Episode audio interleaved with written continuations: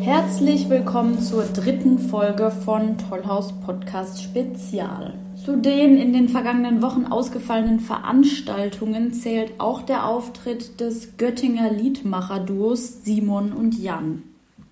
Kennengelernt hatten sich die beiden ursprünglich während des gemeinsamen Lehramtsstudiums in Oldenburg. In Karlsruhe hatten sie in den letzten Jahren bereits einige Auftritte im Jubitz. Im Tollhaus wäre es ihr erster ähm, Auftritt als Hauptakt gewesen vor einer etwas größeren Kulisse. Kurz nach der Absage durften wir mit Simon sprechen. Bleiben Sie diese halbe Stunde dran, denn es wurde eine sehr anregende Unterhaltung über das Musikgeschäft, das Publikum, die Jugendkultur von heute, die politischen Herausforderungen unserer Zeit oder AfDler im Publikum.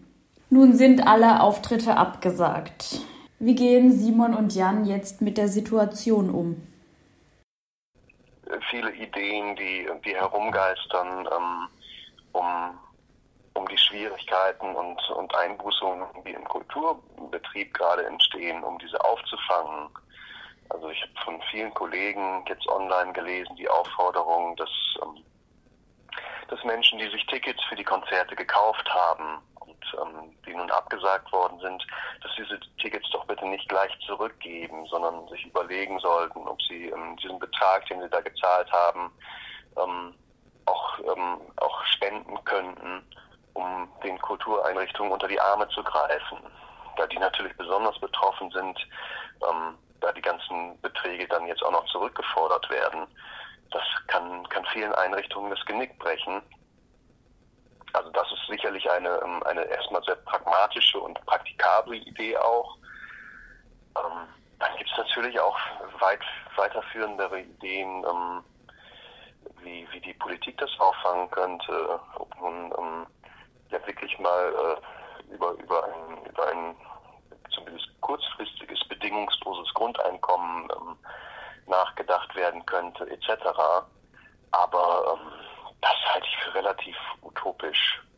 Mhm. Dafür bin ich, ähm, bin ich zu lange auf dieser Welt, ja. dass ich mir sowas wirklich vorstellen könnte. Ja. Sie haben eben zu Eingang äh, ganz kurz gesagt, dass es ein Moment ist, wo ein bisschen Ruhe einkehren kann. Ja. Äh, durch diese Zwangspause. Ähm, wie kann man sich das vorstellen? Ist das jetzt der Tourstress oder andere Belastungen? Ist es eine willkommene Auszeit tatsächlich, mal sich hinzusetzen und zu sagen, hey, wo stehe ich eigentlich? Ach, also in, in meinem Fall tatsächlich, wie ich Ihnen schon eingangs gesagt hatte, ähm, durch diese Stimmbandentzündung war ich ohnehin erstmal ausgeschaltet und ähm, habe jetzt die Gelegenheit, das mal wirklich ähm, ja, voll und ganz auszukurieren, was ansonsten in unserem Tourbetrieb auch nicht immer möglich ist. Das heißt, wenn man da mal krank ist und gezwungen ist, ähm, einen Termin abzusagen oder mehrere Termine, dann entsteht dann natürlich auch eine Drucksituation, weil ähm, man ungern zum Teil jetzt auch ausverkaufte Termine absagt, und, ähm, und den Leuten vor den Kopf stößt. Das heißt, ich bin oftmals in der Situation, dass ich eigentlich schon wieder anfange zu arbeiten, auf die Bühne zu gehen, wenn ich doch, doch noch ein bisschen Zeit, um mich zu regenerieren, bräuchte. Mhm. Und ähm, das ist jetzt einfach die einmalige Gelegenheit, diese Zeit mitzunehmen, ja. die ich mir sonst nicht nehmen würde. Und das kenne ich von Kollegen, ähm, in extremerem Ausmaß auch. Also ähm, es gibt da ähm, Kollegen, die viel weniger Rücksicht auf sich selbst nehmen und sich vor Auftritten zum Beispiel fit spritzen lassen, etc., Cortison und ähm, das ist natürlich alles langfristig ähm, sehr ungesund. Ruinös, ja. Wie viele Auftritte haben Sie beide im Jahr? So, kann man da, kann man da eine Hausnummer nennen? 100, ja, ich kann Ihnen eine Hausnummer nennen. Das haben wir jetzt länger nicht überprüft. Ähm, das ist so die Hausnummer, die wir seit zwei, drei Jahren sagen. Ich glaube, mittlerweile ist es ein bisschen weniger. Aber es waren, waren die letzten Jahre schon so 100 bis 120 Auftritte im Jahr.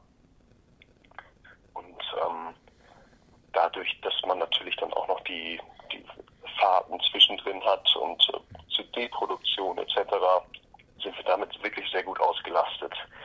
Also es gibt, ähm, gibt eigentlich von Kollegen immer eher ähm, erstaunte und ähm, ja, ähm, ich weiß nicht, ob das Respektsbekundungen sind oder, ähm, oder Mitleidsbekundungen, aber meistens doch erstaunte Blicke, wenn wir sagen 100, 120 Auftritte im Jahr. Das, ähm, das machen die wenigsten. Hm.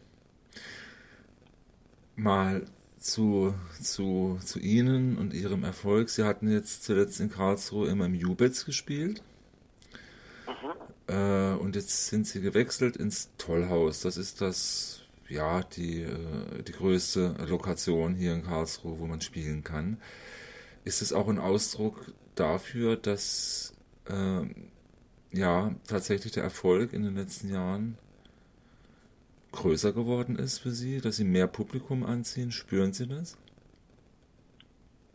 Ja, sicher ist es auch ein Ausdruck davon. Es ist ähm, grundsätzlich so, wir, ähm, wir haben durch ähm, durch unsere, unsere Anfänge, die, die sich sehr unterschiedlich ähm, gestaltet haben auf Bühnen. Also wir haben ähm, einerseits sehr viel, ähm, sehr viel Kabarett, klassische Kabarettbühnen und Theater im Programm.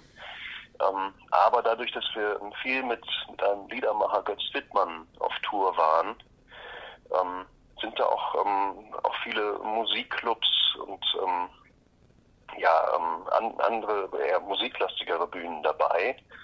Und ähm, das Jubetz ist zum Beispiel eine dieser Bühnen, die wir, ähm, die wir vor vielen Jahren mit Götz Wittmann gespielt haben. Richtig. Das Vorprogramm ja. für Götz Wittmann. Und das auch mehrfach und so kennengelernt haben. Und da sind viele Verbindungen entstanden im Laufe der Jahre, die man natürlich ähm, gerne aufrechterhält.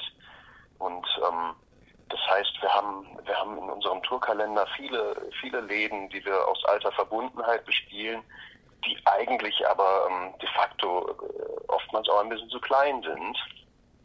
Und ähm, dann gibt es einfach manchmal, äh, manchmal so Momente im Laufe der Zeit, wo, wo man überlegen muss, oder wo es an der Zeit ist, über, über eine andere Bühne nachzudenken. Und das war in Karlsruhe jetzt in dem Moment der Fall. Um, seien wir mal gespannt, wie das jetzt im Tollhaus läuft. Wir haben die Bühne bisher nur einmal ähm, quasi trocken erlebt. Mhm. Da waren wir mit Hannes Ringelstetter auf Tour, ähm, auf Nightliner-Tour und sind in Karlsruhe angekommen und von dort aus aber nach Hause. Das heißt, den, den Auftritt haben wir nicht mehr mitgespielt. Aber wir haben die Bühne gesehen und das hat uns so gut gefallen, dass wir dachten, ähm, als die Anfrage kam, da, ähm, da können wir uns gut vorstellen zu sitzen. Was ich Sie fragen wollte noch, ähm, Sie haben sich ja während des Studiums kennengelernt. Mhm. Und äh, Sie sind ja bekannt und anerkannt dafür, für Ihre Texte. Sie beziehen Stellung.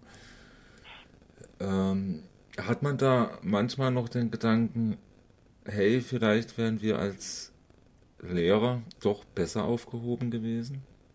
Oder also hat man solche Gedanken, dass man sagt, also Wirkung, ja, dass, dass man sich eigentlich sehr gerne auch um, um, um Kinder oder Jugendliche gekümmert hätte. Sie erreichen jetzt Publikum oder Menschen auf andere Art und Weise.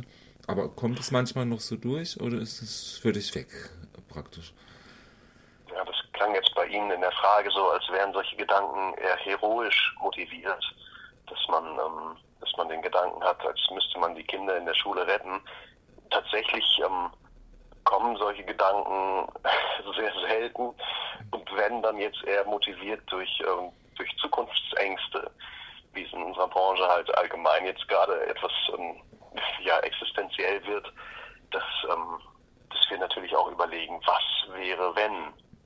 Also wenn es diese Durststrecke ähm, ewig lang ist oder bei mir mit der Stimmbandentzündung, ähm, da gibt es dann natürlich schon mal Gedanken, dass man sich überlegt, was, was würden wir denn tun, wenn wir das nicht weitermachen könnten.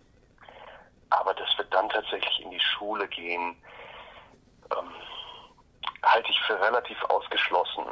Dazu, ähm, das, dazu hat uns äh, unser derzeitiges Leben zu sehr angefixt und da sind wir zu, ähm, zu süchtig nach. Also wenn uns das vergönnt bleibt, weiter Musik gemeinsam auf Bühnen machen zu können, dann werden wir das tun und dann kann die Verlockung in die Schule zu wechseln noch so groß sein. Das, ähm, das halte ich für ausgeschlossen. Ich bin Zumal man da ja auch keine Texte ähm, wirklich äh, produziert. Zumindest in den seltensten Fällen. Ich bin da höchstwahrscheinlich etwas naiv, aber ich äh, aufgrund meiner journalistischen Tätigkeit und aus dem privaten Umfeld äh, denke ich, dass die Heranwachsenden immer mehr Unterstützung benötigen. Auch gesellschaftspolitische, sich zurechtzufinden in dieser Welt, sie zu verstehen. Und ich sage mir immer, ich bin dankbar für jeden vernünftigen Lehrer, der da vorne steht und die Jugendlichen das, mitnimmt. Das teile ich voll das und ganz äh, mit Ihnen. Das, da wollte ich keinen falschen Eindruck erwecken. Ja. Das halte ich auch für überhaupt nicht naiv. Ähm, deswegen meine ich, meinte ich, glaube ich, ähm, heroisch motiviert. Ja, also ja, es muss diese Helden geben, die da in der Schule auftauchen und, ähm, und die diesen Job übernehmen. Ähm, ich, das klingt jetzt wieder, ähm, wieder ein wenig, als würde ich mich aus der Verantwortung ziehen, aber ich würde es ungern selber tun. dazu, ähm, dazu hat uns unser Job einfach, ähm, einfach zu sehr gefangen und zu viel Spaß gemacht. Erschreckenderweise, und ich würde mir das anders wünschen, ist unser Publikum ähm, äh, rekrutiert sich aus einer komplett anderen Altersklasse. Wir haben ganz selten junge Leute dabei. Es gibt viele Veranstalter sagen uns, dass, dass es toll ist, dass mehrere Generationen bei uns sitzen und dass wir auch mal junge Leute ins äh, Kabarett locken. Ähm, da spricht aber einfach nur die Vergreisung des Kabaretts raus. Also ähm, es ist schon erstaunlich, dass wir, ähm, dass wir ein Publikum haben, das deutlich älter ist als wir selbst. Es ist Von daher, ich würde mir wünschen, dass die Schulen irgendwie ins Kabarett kommen. Ja.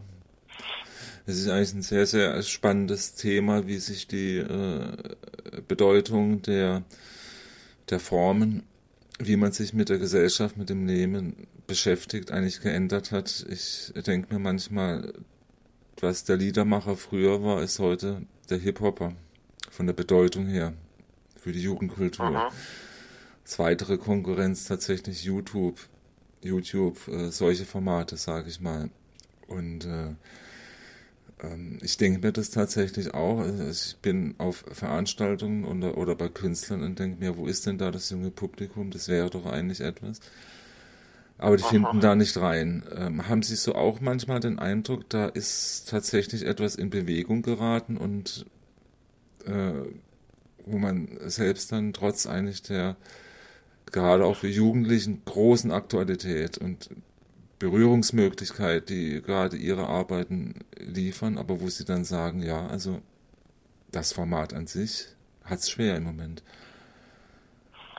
Ja, also zum einen ist natürlich tatsächlich so ein bisschen die, ähm, die Hürde der klassischen Kabaretttheater ähm, ähm, für, für junges Publikum, die scheint sehr groß zu sein. Also ähm, sobald, sobald ähm, das Wort Kabarett ähm, auftaucht in, in Beschreibungen, verliert der Gegenstand, glaube ich, für junges Publikum schlagartig an Interesse.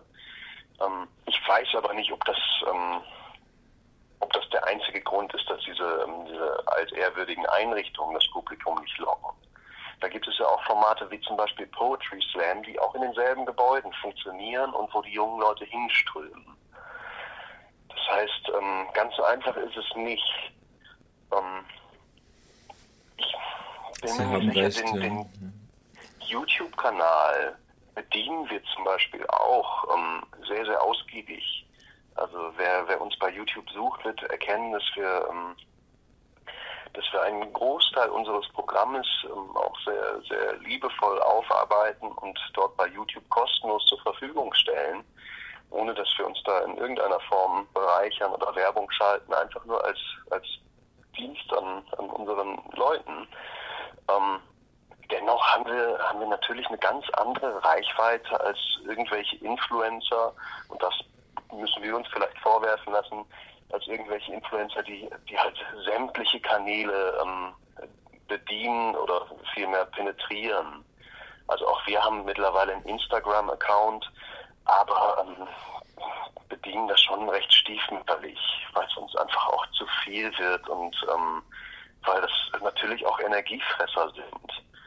Und ähm, da muss man heute ganz schön auf Zack sein und wahrscheinlich sogar Leute beschäftigen, die sich darum kümmern, wenn man eine, eine hohe Reichweite erzielen will.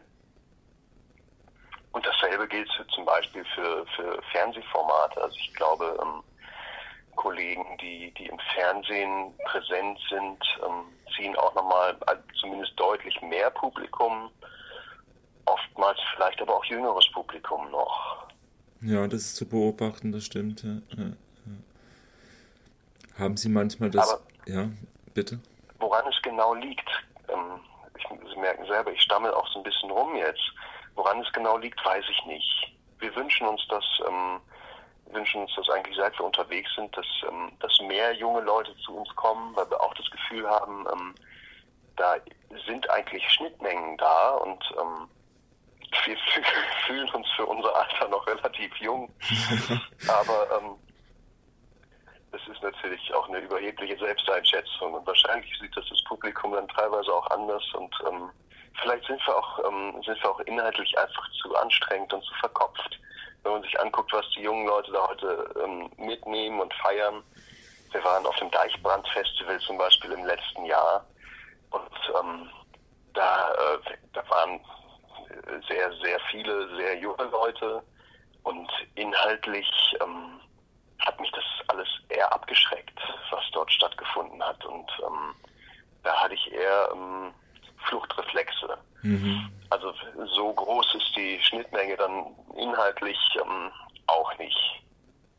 Vielleicht sind wir auch einfach so ein bisschen zu moralinsauer und ähm, zu anstrengend für viele junge Leute ich bin leider in, meinem Alter, ich bin 52, nicht repräsentativ, aber ich finde sie wirklich nicht moralinsauer. also, ich danke Ihnen. Also Sie sind, äh, Sie sind in dem Fall dann repräsentativ für unser Publikum. Ja. genau unsere Zielgruppe. Spüren Sie eigentlich einen Unterschied jetzt, wenn Sie in einer Hochschulstadt äh, spielen oder in einer ja, in Anführungszeichen normalen äh, Gemeinde oder äh, Veranstaltungsort? Gibt es da, wo Sie spüren, okay, das ist ein anderes Publikum? Ja, das merkt man schon. Also in Hochschulstädten ähm, zum einen dieser, dieser Hochschulkontext und zum anderen aber, was ich eben schon erwähnte, dieser, ähm, dieser Ursprung, dass wir ähm, gerade auch die, die Hochschulstädte oftmals mit Götz Wittmann damals äh, kennengelernt haben. Ähm, und das sind dann oftmals auch eher Musikclubs als, ähm, als Kabaretttheater. Das heißt, da merkt man schon, dass, ähm, dass oftmals jüngeres Publikum da ist, aber ähm, die Unterschiede sind marginal. Ich weiß nicht, ob das jedem auffallen würde. Wir, wir merken das schon so ein bisschen. Wir sind natürlich auch, ähm, da wir ähm, da wir sehr viel unterwegs sind im Jahr, immer mal auf ähm, auf ländlicheren Bühnen, die von, ähm, von städtischen Kulturbetrieben oder ähm, äh, oder von äh, ja, städtisch, städtischen Veranstaltungen ähm, bespielt werden. Und ähm, da das quasi das andere Extrem. Da finden sich dann ähm, in erster Linie ältere Leute und auch viele Leute, die uns einfach gar nicht kennen. Das ist vielleicht auch noch der Unterschied so in, ähm, in studentischeren ähm, Ecken da kommen dann oftmals auch wirklich Fans, die uns, die uns bereits kennen. Und wir haben aber auch die Auftritte, wo wir vor, vor Publikum sitzen und 80 Prozent der Menschen hat noch nie was von uns gehört. Das ist natürlich toll. Was natürlich auch eine Chance ist. Ja, ja, ja. Ich wollte es nämlich gerade sagen. Also ich habe immer den Eindruck, es, ähm, es besteht ja auch immer so die Gefahr, sich in einer Blase zu bewegen. Äh, Absolut, ja. Und äh, es, äh, man spricht oder singt äh, an Gleichgesinnte über da Themen, können wir uns die aber auch nicht von frei sprechen. Ja, ja. Also da haben Sie schon recht und das trifft auch auf uns zu.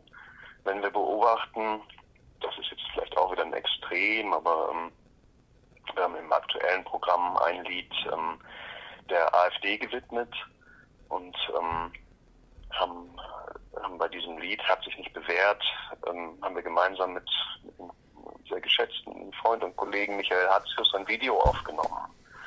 Und ähm, diese, die Resonanz auf das Video online ähm, war für uns in, in dem Falle erschreckend. Also da hat es einen, regelrechten Shitstorm gegeben und ähm, es haben sich quasi alle AfD-Foren auf, auf dieses Video gestürzt und ähm, auch auf unseren Kanälen das Ganze kommentiert, so, ähm, so dass man fast, fast Angst bekommen konnte. Wenn wir das live spielen bei unseren Konzerten, ist es eines der, der meist umjubelsten Lieder. Das heißt, da gibt es überhaupt keine Entsprechung. Und wir haben das noch nie erlebt, dass sich live jemand zu Wort meldet, zu diesem Stück jetzt speziell, und irgendetwas kritisch anmerkt. Das heißt, im Endeffekt bewegen wir uns ja schon auch in, in unserer Blase und ähm, bekommen Bestätigung. Andererseits haben wir auch schon gehört, dass bei unseren Konzerten ähm, durchaus auch schon mal Leute von der AfD saßen und das einfach still über sich haben ergehen lassen. Das heißt, dass es keinen, keinen lauten Protest gibt, heißt natürlich nicht, dass der vielleicht auch einfach unterdrückt wird und dass diese Leute in unserer Blase, äh, dass ihnen der Mut abgeht, sich da irgendwie zur Wehr zu setzen. Kann es sein, dass das das zum ersten Mal war, dass eine Arbeit von Ihnen eine solche Reaktion hervorgerufen hat? Ich kann mich nämlich daran erinnern, dass wir da 2018 auch drüber gesprochen hatten. Das, das hatte mich interessiert, nämlich, da ging es ja noch um das äh, Denkmal. Äh, ah, ja. Das Holocaust-Denkmal. Äh, mhm. Und da hatten sie das nicht, also ich kann mich nicht dran erinnern, hatten sie das nicht so dramatisch formuliert, also mit diesem Shitstorm und wo man jetzt genau wusste, okay, jetzt sind sie endgültig auf uns aufmerksam geworden. Kann das sein, dass ja. das jetzt so. Ja, da haben Sie recht. Also in der Form haben wir das auch nie erlebt. Wir haben schon, ähm, ähm, schon, schon mal Stücke gehabt, wo wir gemerkt haben, oder oh, haben wir ein, ähm, virulentes Thema angesprochen und da, ähm, da gibt es Reaktionen oder das Bedürfnis, ähm, sich dazu zu äußern oder, oder große Zustimmung. Also damals als ähm, als zum Beispiel die, ähm, die Werbekampagne von McDonalds gerade herauskam und die ganzen jungen Schauspieler, Moritz Bleibtreu, ähm, Christian Ulmen und Co. Ähm, äh, aufgesprungen sind und Werbung für McDonalds gemacht haben. Da haben wir das relativ zeitnah in einem Lied verarbeitet und da gab es wahnsinnig viel Reaktionen, weil man merkte, ähm, das beschäftigt die Leute auch irgendwie gerade. Ähm, Allerdings gab es in erster Linie Zustimmung, bis auch von den Kollegen selbst. Die haben sich teilweise geärgert. Aber, ähm, aber dass, dass wir mal solch einen Gegenwind bekommen, das haben wir jetzt erstmals erlebt. Wobei ich auch da ganz, ähm, ja, was heißt realistisch? Das, unser, unser Programm ist äh, deutlich politisiert. Das, das neue Programm ähm, das hat, glaube ich, auch einigen Leuten nicht gefallen, die uns sonst, ähm, die uns sonst sehr gerne besucht haben auf Konzerten. Da gab es auch Gegenwehr. Ähm, und da haben sich auch Leute verabschiedet, was für uns aber ähm, ja, einkalkuliertes ähm, ja, Übel oder vielleicht auch Wohl, das kann man, glaube ich, nur im Einzelfall beurteilen, war. Also wir haben absolut die Notwendigkeit gesehen, die, Zeiten haben sich ähm, so rasant entwickelt und auch im öffentlichen Diskurs so politisiert, dass wir das Gefühl hatten, ähm, da, das müssen wir in unserem Programm auch aufnehmen, beziehungsweise wir können gar nicht anders, weil es uns natürlich auch betrifft. Und, ähm, wir hatten das Gefühl, heutzutage kann man nicht mehr auf die Bühne gehen und, ähm, und all das um sich herum ignorieren. Und ähm, was da im Netz dann allerdings passiert ist auf das Video hin, das ist natürlich nicht repräsentativ für, für ja, wirklich gesellschaftliche Entwicklungen, ähm, weil im Netz halt überhaupt keine Hemmungen mehr, ähm, mehr existieren und weil sich da halt wirklich ähm, dann eine ganz andere Blase, nicht unsere eigene Blase, sondern wiederum so die rechte Blase über uns ähm, ergossen hat. Und wenn das in der Realität eine Entsprechung haben würde, dann ähm, wäre ich noch, noch besorgter als ohnehin schon zur Zeit. Das ja. war jetzt ein langer Satz, aber ich setze einen Punkt. Nein, nein, nein, alles, alles in Ordnung. Es ehrt sie auch, dass sie dass Sie wirklich auch ganz bewusst an dem Thema dranbleiben. Sie hatten vorhin den Erfolg der Poetry Slams zum Beispiel erwähnt. Und äh, da ja. vermisse ich das manchmal. Ich habe äh, den Eindruck, dass wir im künstlerischen Bereich eine Generation haben, äh, wo die, ich sage immer, die, die, die Selbstbeschäftigung, die Selbstbefindlichkeit auch sehr stark im Vordergrund steht. Und auch gerade ja. auch bei den Poetry Slams, zumindest die, die ich hier in Karlsruhe immer wieder höre, äh, ist ja alles in Ordnung, aber ich, äh, es ist tatsächlich eine, ja, eine Realitätsflucht äh, und eine, ja, wie soll ich sagen, eine Abkehr von der Gesellschaft und der Verantwortung auch, was sich draußen, was draußen stattfindet, das äh, finde ich immer wieder überraschend, sage ich mal. Ja, ja, das ja, ist die, die, diese. Hat, hat im musikalischen auch eine Entsprechung so im Singer-Songwriter. Ähm, absolut, absolut. Mehr oder weniger, denen ja auch oftmals vorgeworfen wird oder jemand vorwerfen könnte, dass sich das künstlerische Hilfe mehr oder weniger um sich selbst kreist. Ähm, es ist, ähm, also wie Sie schon selber sagen, es ähm, hat natürlich auch seine Berechtigung und ähm, kann auch sehr spannend sein. Ich glaube, wo Sie das jetzt gerade erzählt haben, war mein spontaner Gedanke, wir haben ja schon darüber gesprochen, dass es eine sehr junge Szene ist im Poetry Slam und dass da natürlich auch ähm, Adoleszenz und ähm, ja teilweise Pubertät, Selbstfindung einfach noch ein sehr, sehr, ähm, sehr, sehr wichtiges Thema für die Agierenden auf der ist. Und ähm, ich glaube, teilweise ähm, können die gar nicht anders. Und das ist natürlich auch ähm, der Grund, warum dieses junges Publikum ähm, ziehen. Also die, die Poetry Slam Szene wird mit Sicherheit so ein junges Publikum haben, weil sie sich genau mit Fragen beschäftigt, die die jungen Menschen interessieren. Die, die erste Liebe, die ersten Selbstzweifel, ähm, die ersten WG-Erfahrungen und ähm, dann ist es natürlich auch oftmals so, dass man das reproduziert, was auf der Bühne irgendwie funktioniert und ähm, Anklang findet. Und ähm, dann ja auch wieder in seiner Blase bewegt. Da kann sich der Poetry Slam auch nicht von frei machen. Wobei es da ja auch ganz hervorragende Ausnahmen gibt. Natürlich, um Gottes Willen, ja, ja, das wollte ich damit nicht ja, ja, sagen. Aber Sie haben da tatsächlich recht, was Sie über die das Alter auch gesagt haben.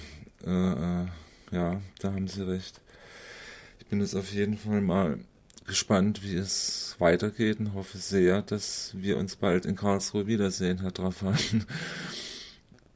Drafan. ja, ich denke mal, ähm, so wie sich das gerade bei uns entwickelt, werden die Termine, ähm, wie jetzt aufgrund, ähm, aufgrund der, der allgemeinen äh, Bühnenabstinenz alle abgesagt werden, die werden eigentlich alle noch in diesem Jahr möglichst zeitnah nachgeholt, wenn nicht noch, ähm, noch um den Sommer rum, dann, ähm, dann spätestens im Herbst. Und ich denke, dann werden wir auch spätestens im Herbst im Tollhaus auftauchen. Wünschenswert wäre das auf jeden Fall. Das war die dritte Ausgabe vom Tollhaus Podcast Spezial. Am Mikrofon war Clara Müller-Wirth. Das Interview geführt hat Matthias Dreisigacker.